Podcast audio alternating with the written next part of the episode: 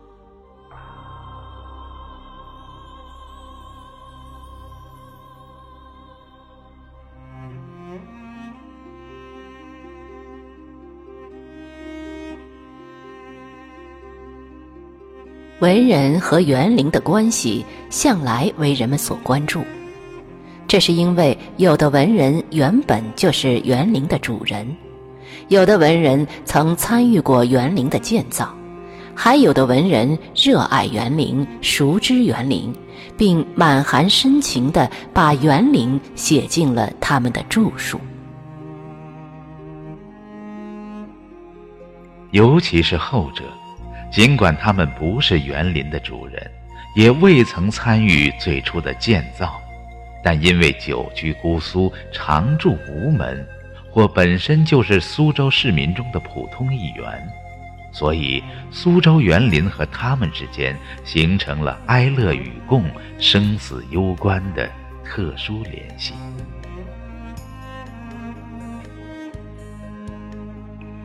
苏州。向来是江南繁华之地，文人荟萃之邦。远的不说，就明清两代就有过无数的骚人墨客盘桓于此。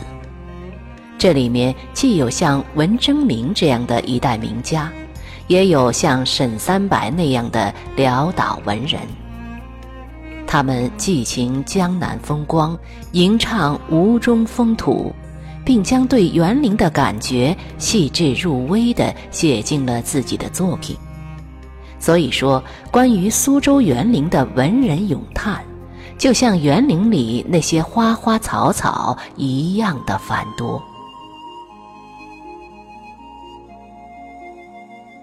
在这些文人和作品中，值得一提的，当是清代乾嘉时期的沈复沈三白和他的。《浮生六记》《浮生六记》是一本近乎自传的散文，兼谈生活的艺术，并刻画了一位真实的人物沈三白的妻子芸娘的形象。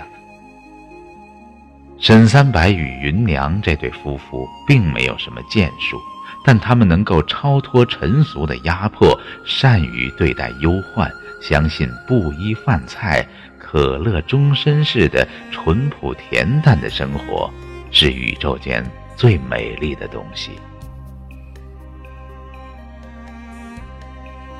其实，生活清贫而夫妻恩爱的情形，在现实当中并不少见。《浮生六记》之所以受人推崇，是因为在这个普通的家庭之中，文化情趣所起到的支撑作用。这正像许多苏州人的家庭，淡泊而和谐，富有文化的情趣，并与美丽的苏州园林是那样的亲近。沧浪亭就是沈三白的近邻，那一片沧浪之水曾成为这一对美满夫妻的泛舟之处。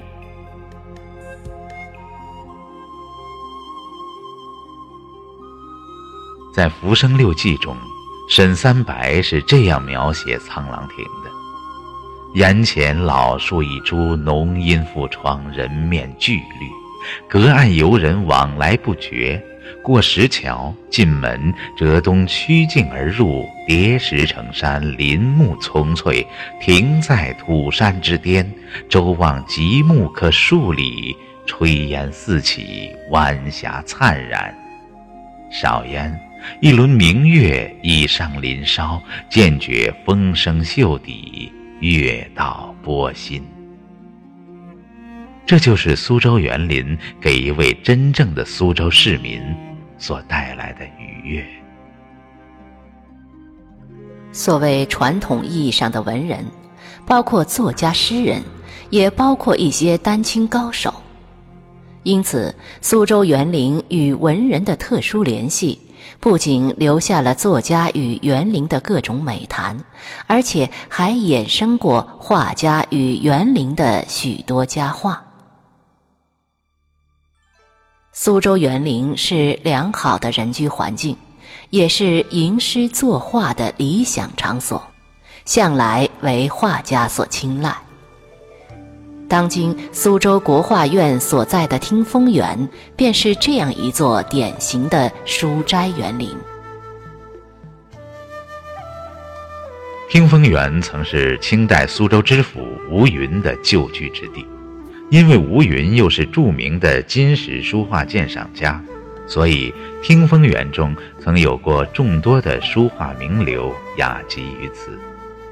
吴云还曾在听风园中为吴家子弟聘请过一位三十多岁的家学教师，此人便是当时已初露锋芒，后来乃成为中国画坛一代宗师的吴昌硕。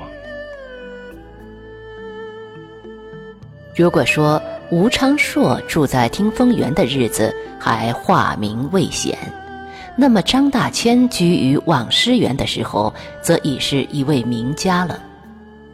张大千住进网师园是上个世纪三十年代之初，画家虽然是四川人，但成名却是在产生过吴门画派的江南。